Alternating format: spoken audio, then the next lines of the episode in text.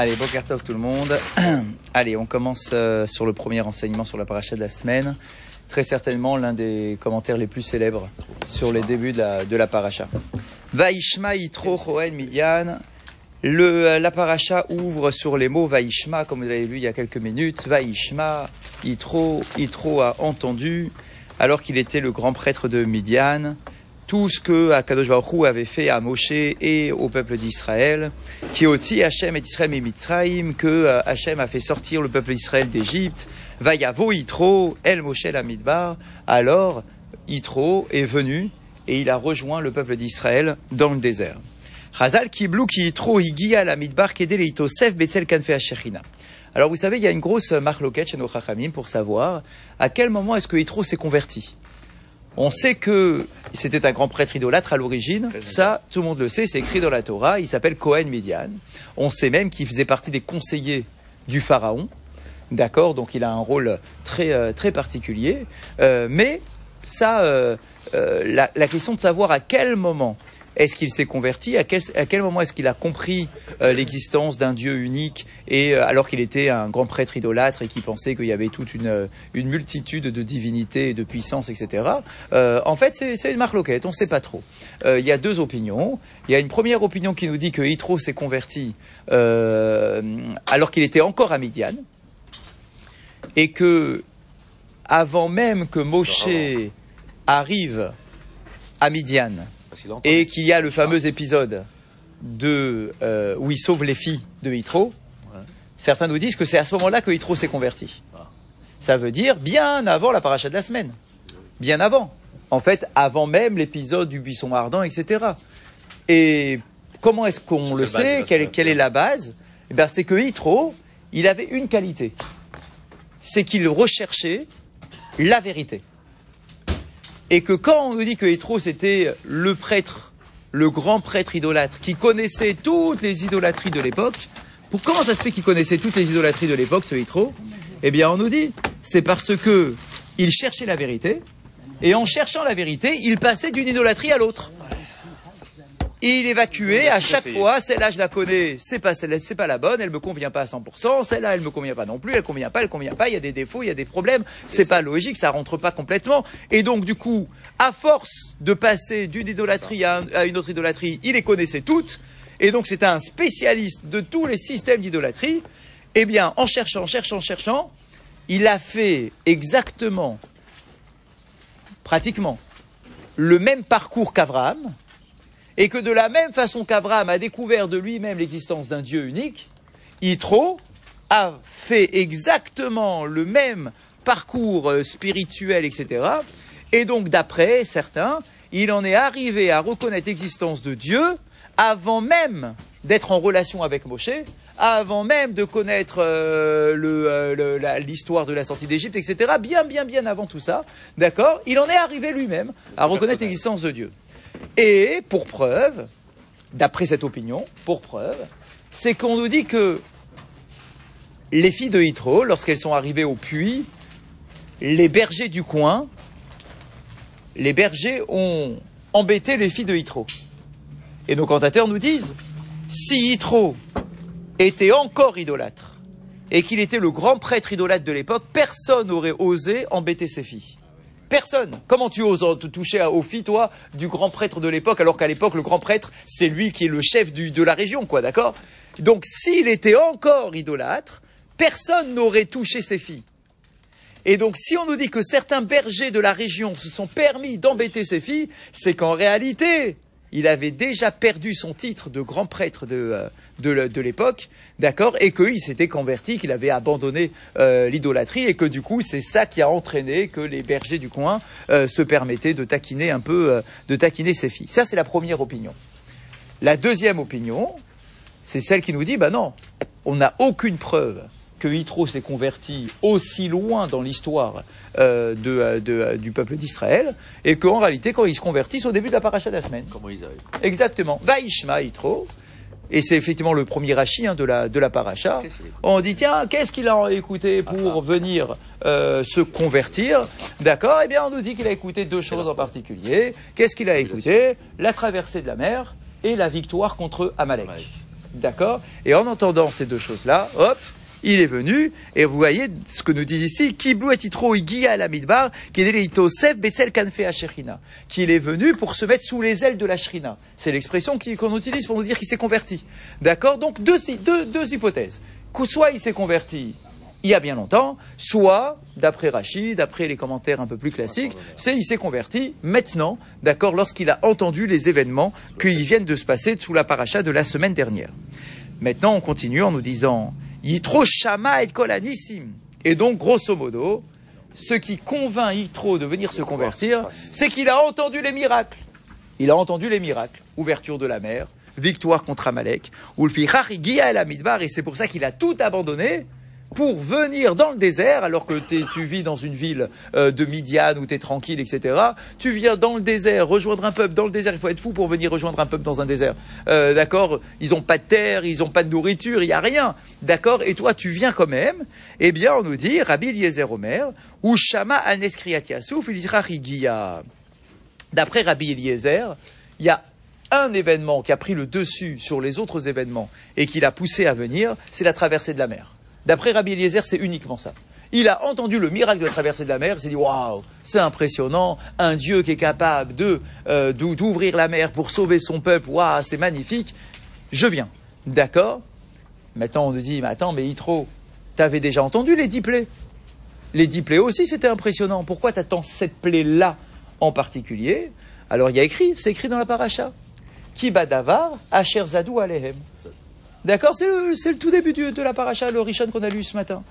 Il y a une particularité dans la traversée de la mer qu'il n'y avait pas de manière aussi explicite dans les autres, euh, plaies, c'est le fameux Mida Kenegen Mida. Asher Zadou Alehem. C'est quoi Zadou Alehem? C'est que Dieu punit les Égyptiens juste par l'action que eux avaient mis en place pour tuer les Hébreux. Ils avaient décidé, pour mettre fin au peuple juif, de noyer tous les nouveaux-nés euh, mâles de la, du, euh, du, peuple. Eh bien, regarde, Akadosh Baruchou, quand il donne son point final de toute cette histoire-là, qu'est-ce qu'il fait? Il noie les Égyptiens. Il noie les hommes égyptiens. Ah, il il se dit waouh, c'est du sur-mesure, c'est impressionnant. C'est pas simplement qu'ils sont morts de telle ou telle façon, c'est qu'ils sont morts exactement de la façon dont ils ont voulu mettre à mort le peuple hébreu. Et donc, Yitro se dit waouh, un Dieu qui est capable d'être aussi pointilleux sur sa méthodologie, d'accord, quand il envoie ses punitions, etc. C'est impressionnant. Et donc, je viens rejoindre le peuple d'Israël. Très bien. Donc on a toutes sortes, effectivement, comme je viens de vous l'expliquer, d'opinions, euh, d'accord, quand est-ce qu'il s'est converti, qu'est-ce qui l'a poussé à se convertir, à quel moment il vient, etc. D'accord Très bien. Pardon, pardon Bien sûr, dans toutes les autres, en réalité, il y avait des Mida, Keneged Mida, mais celle-là, c'est le point final. Le point de départ, c'était tuer les premiers-nés dans le Nil. Le point final, c'est ils sont engloutis par la mer. D'accord C'est vraiment clair. D'accord Il n'y a pas simplement des petites allusions de euh, ils n'ont pas voulu te, laisser te laver, alors ils ont eu la l'époux, etc. C'est vraiment du sûr, ils n'ont pas voulu te laisser dormir, alors ils ont eu les grenouilles qui les ont empêchés de dormir. Ah, ok, là c'est clair. D'accord, c'est clair. Il y avait un décret du pharaon de mettre à mort par l'eau, il y a un décret de Dieu de mettre à mort par l'eau. Point final. D'accord C'est ça finalement le point, euh, le point final.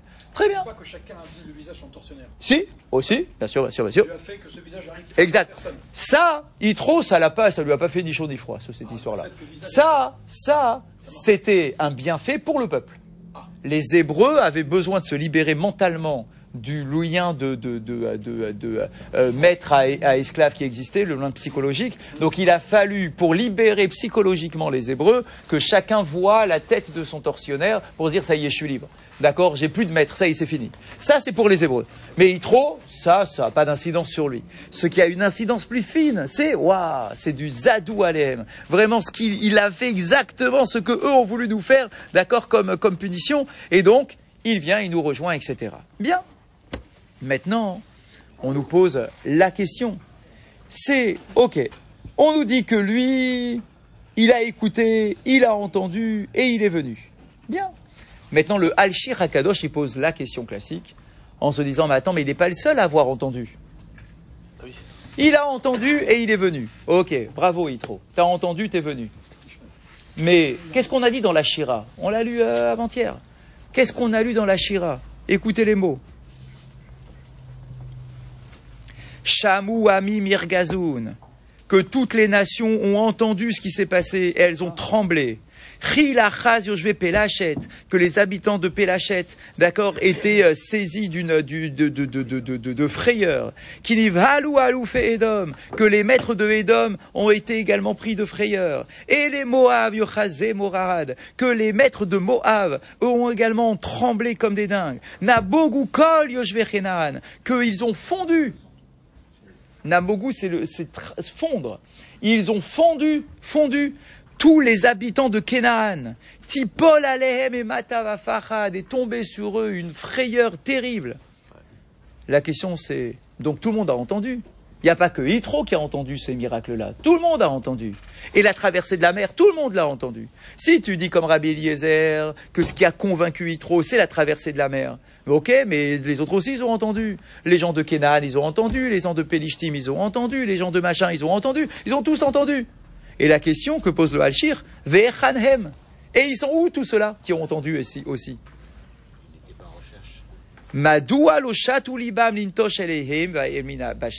Pourquoi est-ce que tous ceux-là, ils n'ont pas abandonné leur croyance et ils sont tous venus se convertir pour rejoindre le peuple d'Israël? Où est-ce qu'ils sont tous ceux-là? Yitro Alors que Yitro, lui, c'était un grand prêtre idolâtre, d'accord, le plus célèbre de l'époque, il a tout abandonné et il est venu. Et les autres quoi? Ils ont pas, ils sont, ils ont rien, ils ont, ils ont pas bougé. Eh bien, on nous répond comme ça. Mi pene vaishma Yitro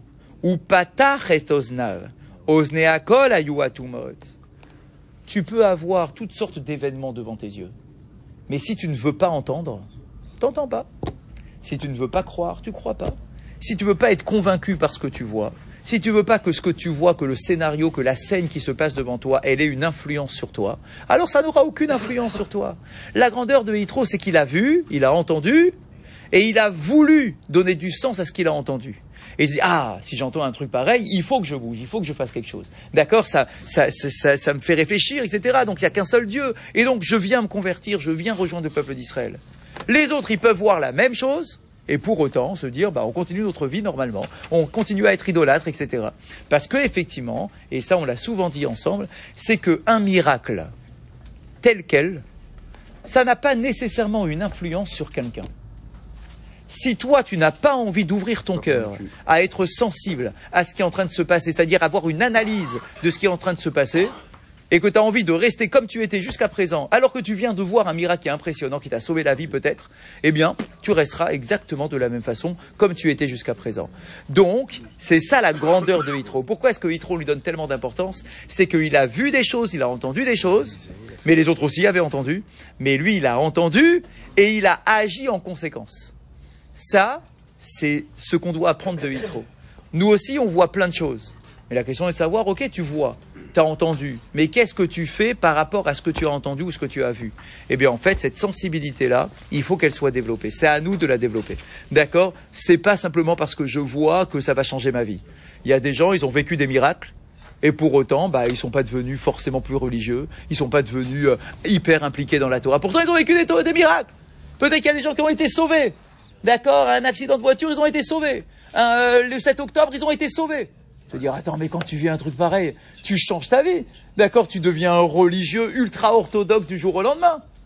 Non, pas forcément. C'est des gens qui sont restés comme ils étaient avant. D'accord Pourquoi?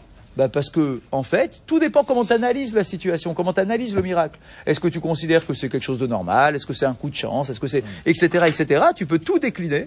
La grandeur de Hitro, c'est qu'il a relié ce qu'il a vu a une présence et une existence d'un Dieu et a une influence sur son comportement là. C'est pour ça que Hitro, il est devenu si célèbre, c'est qu'il a entendu ou bas.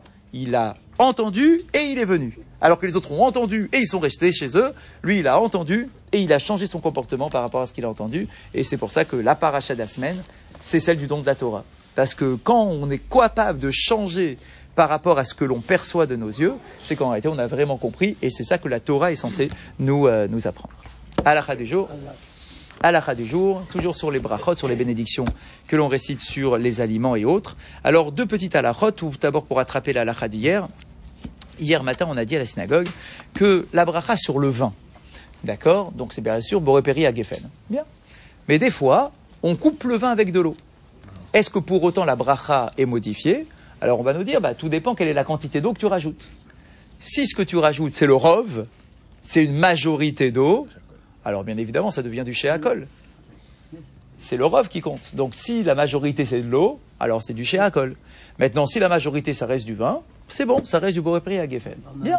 Alors vous allez me dire, bah, du vin, euh, aujourd'hui, personne ne coupe du vin avec une majorité d'eau, effectivement. Maintenant, le jus de raisin.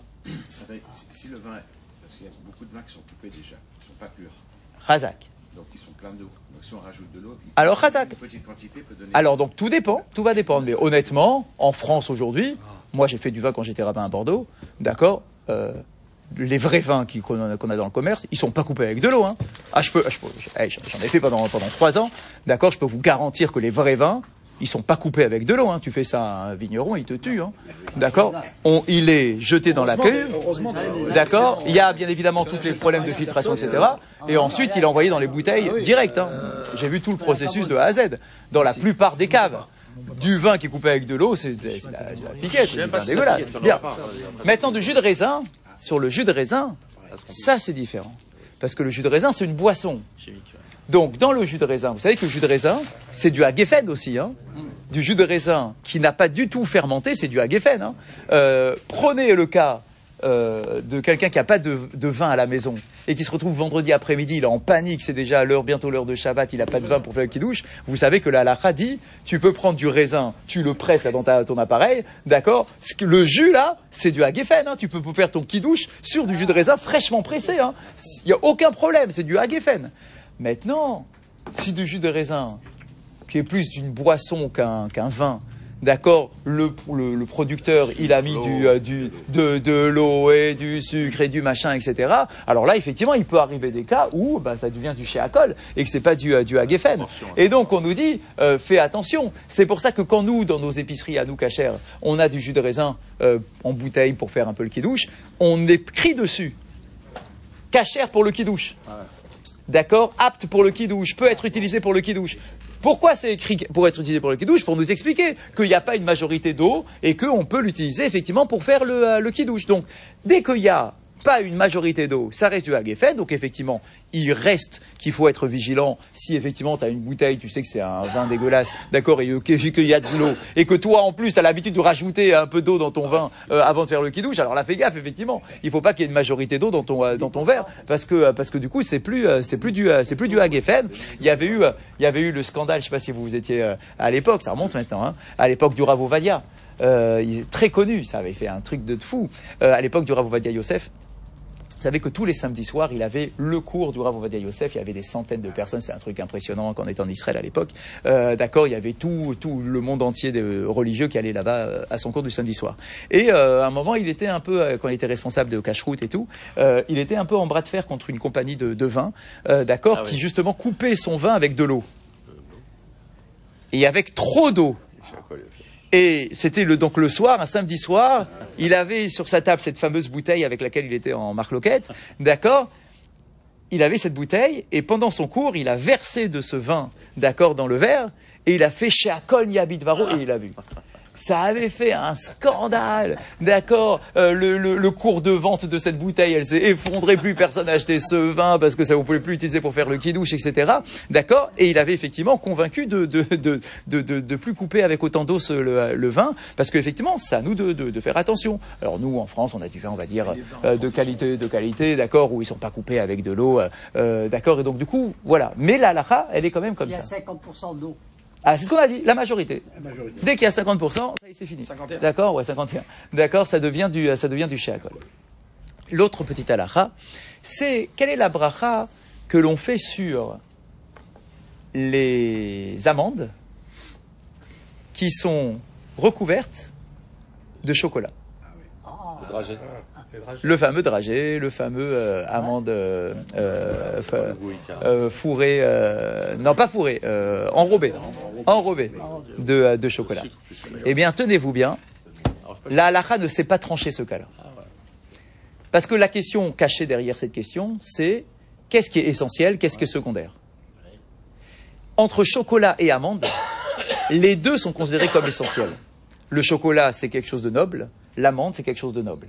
Et donc, du coup, quand je me retrouve une amande qui est enrobée de chocolat, va savoir, toi, qu'est-ce qui est le plus important? Qu'est-ce que tu préfères? Mais souvent, les gens se disent, bah, moi, j'aime autant les deux. Honnêtement, j'aime autant le chocolat que l'amande qui est dedans. D'accord Ouais, d'accord, mais le chocolat qui est autour, il amène, il amène quelque chose. C'est vrai C'est pas un truc qui, qui sert à rien. Hein. Ah, eh bien, en fait, la halakha, elle s'est pas tranchée. Parce que des cas- dans le cas de majorité, etc., effectivement, mais des fois, il y a des cas où tout est chachouv. La chachivut, l'importance de l'aliment, elle prend le dessus sur l'idée de majorité. Et donc, là, la tranche que dans un tel cas, il faut que tu fasses chez Akol sur le chocolat, et ensuite Boré Periaet sur l'amande. Ah ouais. Ça veut dire que tu dois décomposer en quelque sorte ton, ta- ta- ton dragé, d'accord D'accord, tu le casses, tu, craques, tu croques un peu le chocolat au début, ensuite tu croques ton amande pour faire, pour faire, pour faire les deux. quantité minimum, quand on fait ça, il y a trop petit peu de chocolat. Non, il n'y a aucune quantité minimum pour faire une bracha. Non, pour faire une bracha, les, les khatrila, non, la, la bracha rishona, quelle que soit la quantité. Maintenant, le deuxième truc, c'est que cette question n'existe que si l'amande, elle est entière et qu'elle est chachouve. Mais si ce sont des éclats d'amande, tablette. alors là, ça pose plus de problème. C'est chez Akol. Par exemple, prenez un damiel classique, tu as du chocolat, tu as ton praliné. Dans le praliné, tu as des éclats de, euh, d'amande. Là, c'est du chez Akol. D'accord? Les éclats ne donnent pas de la chachivut. Mais si tu as une amande noble à l'intérieur, donc le fameux dragé chocolat, d'accord? Alors là, c'est le sucre. Fais attention. Ah. Il y a dragé sucre, Dragé sucre, ça, sera, ça sera du chez Akol. Ah bon Mais on verra pourquoi le sucre, c'est encore un autre- une autre question. Mais le dragé chocolat, Chocolat. donc enrobé chocolat, donc ce qu'on trouve aujourd'hui dans les trucs de je Damiel, là, vous savez, il y a ces trucs-là, ces petites, euh, ces petites boules là, d'accord, c'est une amande ou une noisette, d'accord, qui est complètement enrobée de chocolat. Eh bien, dans ce cas-là, les rabbinim tranchent qu'il faut faire chez Akol et, euh, et. Quand on a une noisette entière dans le chocolat. Ouais, Pareil. pareil, pareil, pareil. Ou Barbo.